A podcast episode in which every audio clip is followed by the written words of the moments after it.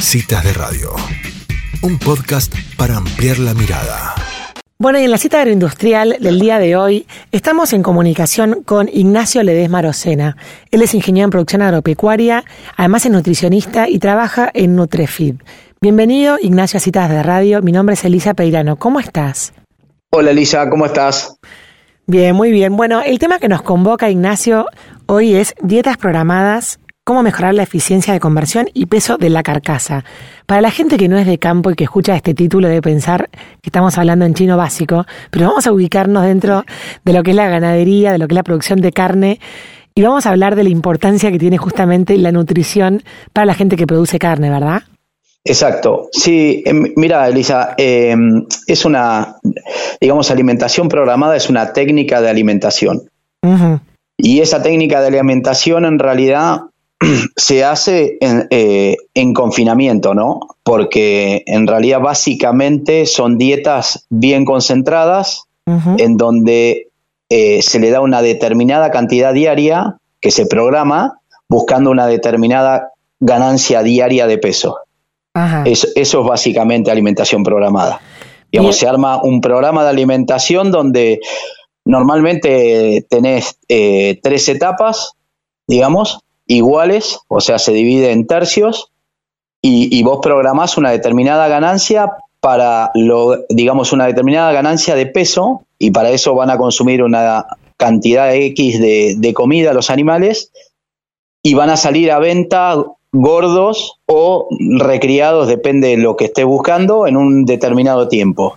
Lo que permite eso es que, digamos que mucha previsibilidad, ¿no?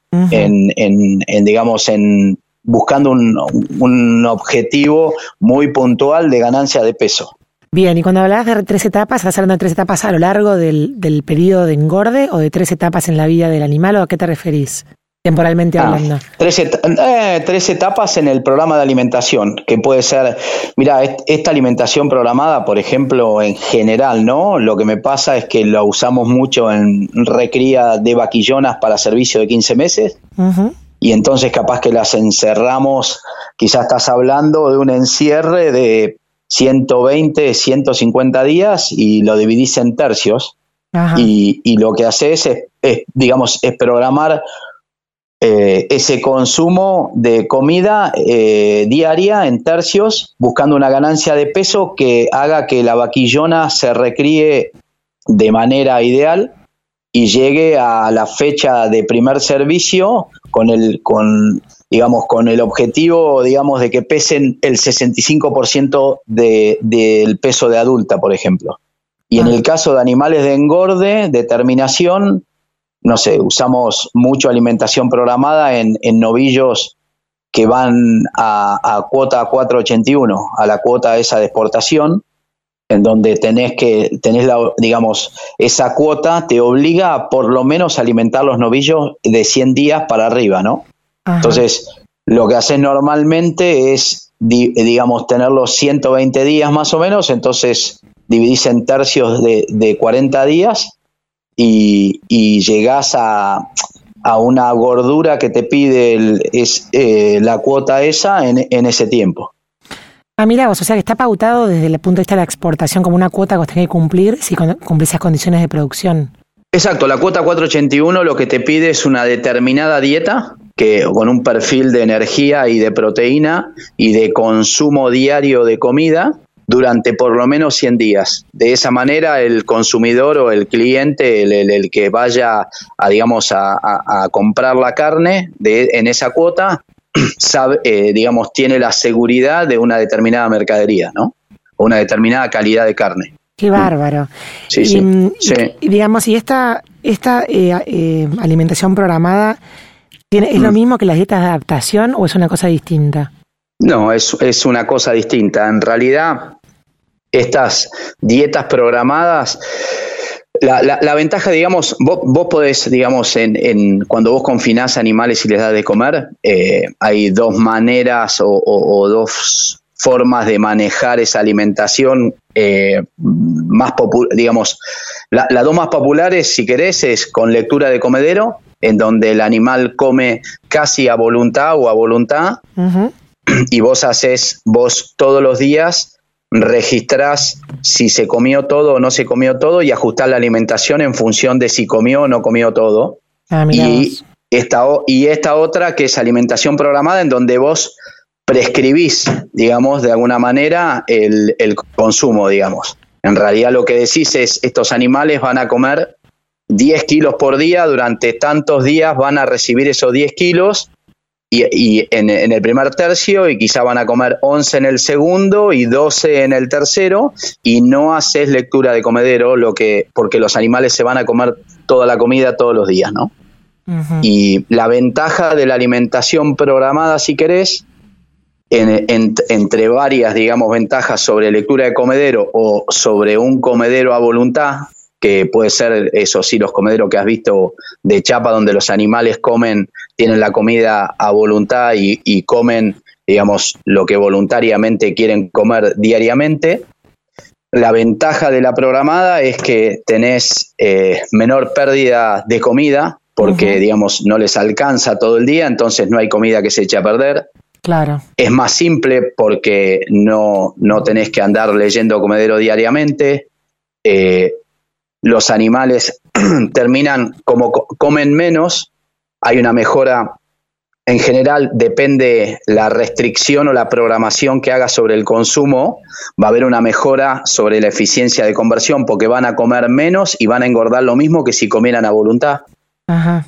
Y, y digamos, y después nada, podés, hay, hay digamos, por otro lado, eh, produce un animal con menos grasa dorsal y, y, el mismo marmoreo de la carne y misma cantidad de carne, la programación, digamos. Este, lo que sí te pide, eh, digamos, la alimentación programada es que seas, tenés que ser más preciso en el manejo en cuanto a que tienen que tener más espacio de comedero porque tienen que comer todos al mismo tiempo.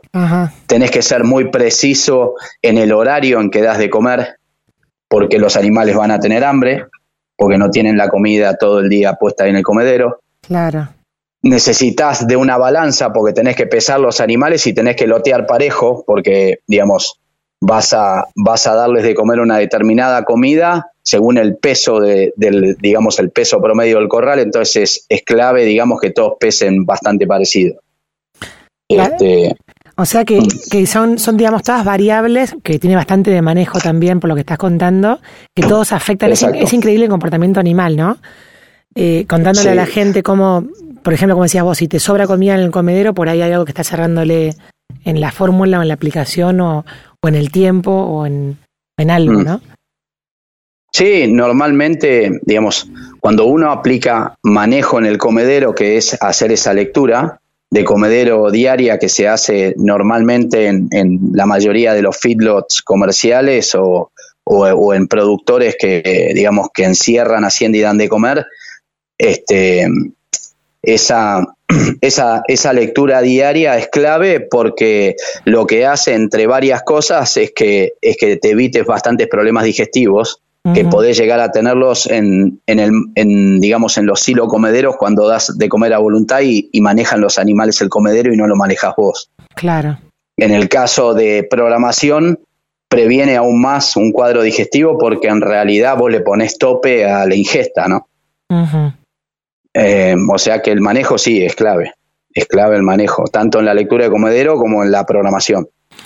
Y, digamos, si lo que hace es en realidad este, te, mejora de te mejora la eficiencia de conversión de los animales, ¿no?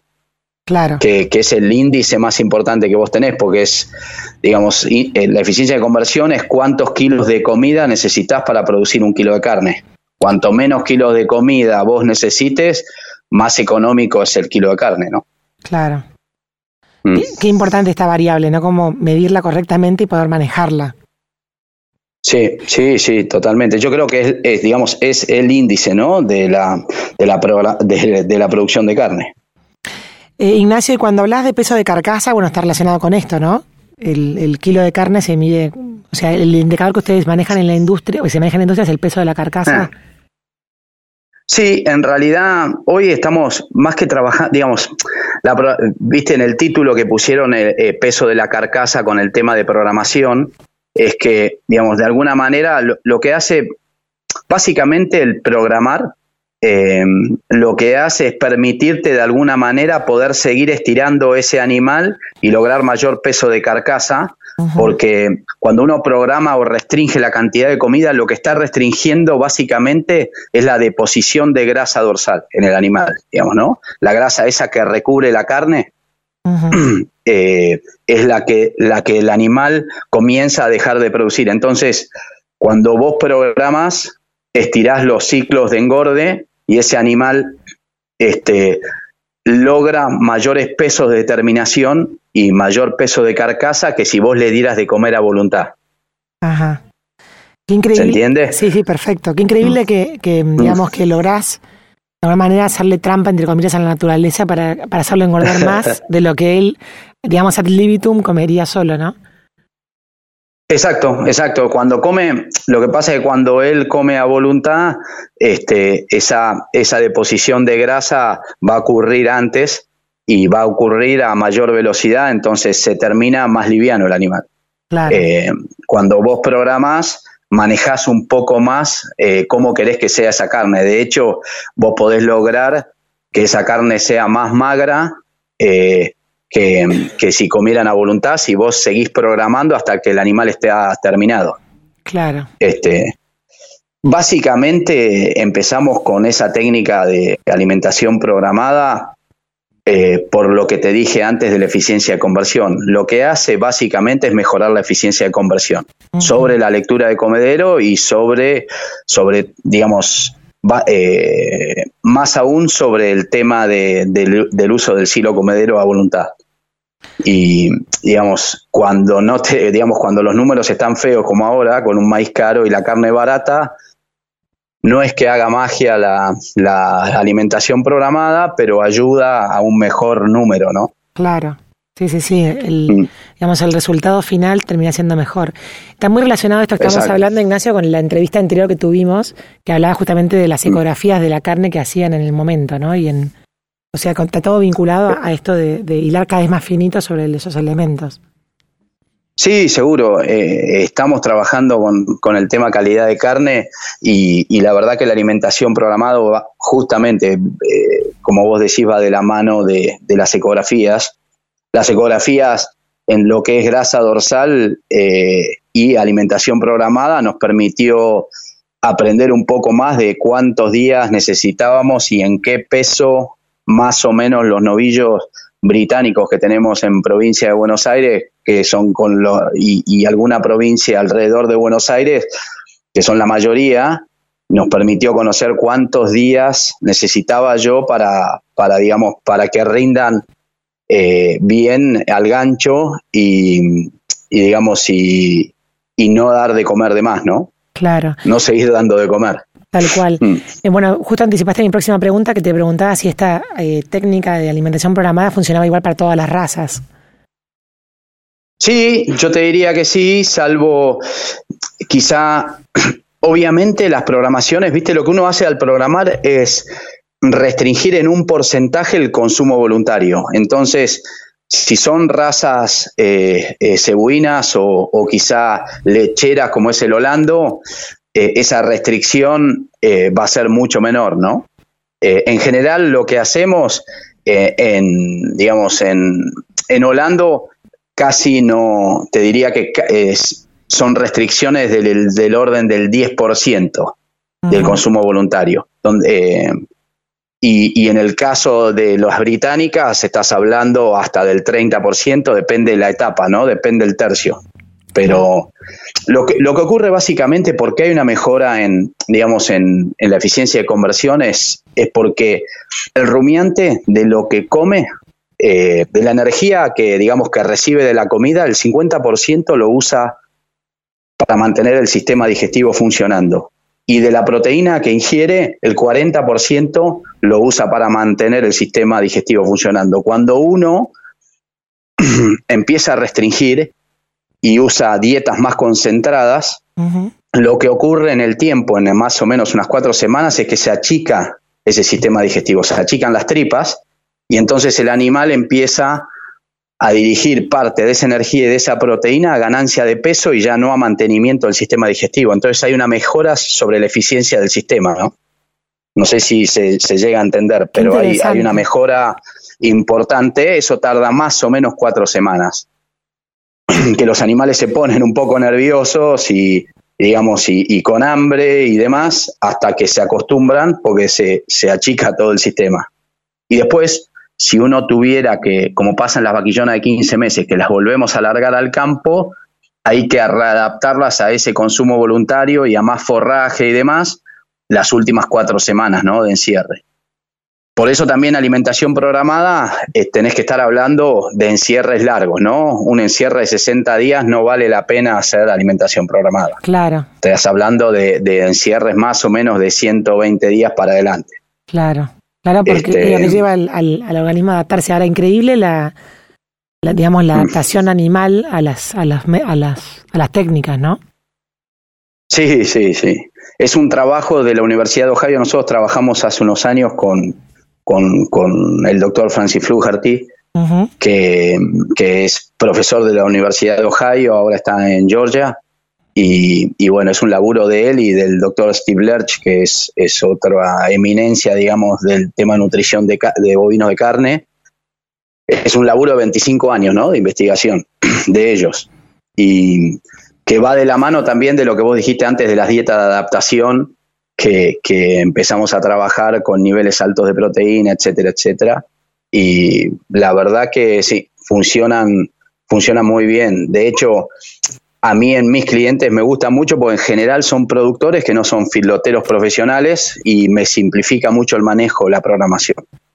Porque no tengo nadie en general súper capacitado para leer comedero y me simplifica porque en, en, alimentación programada podés llegar a dar una vez por día de comer y no dos veces.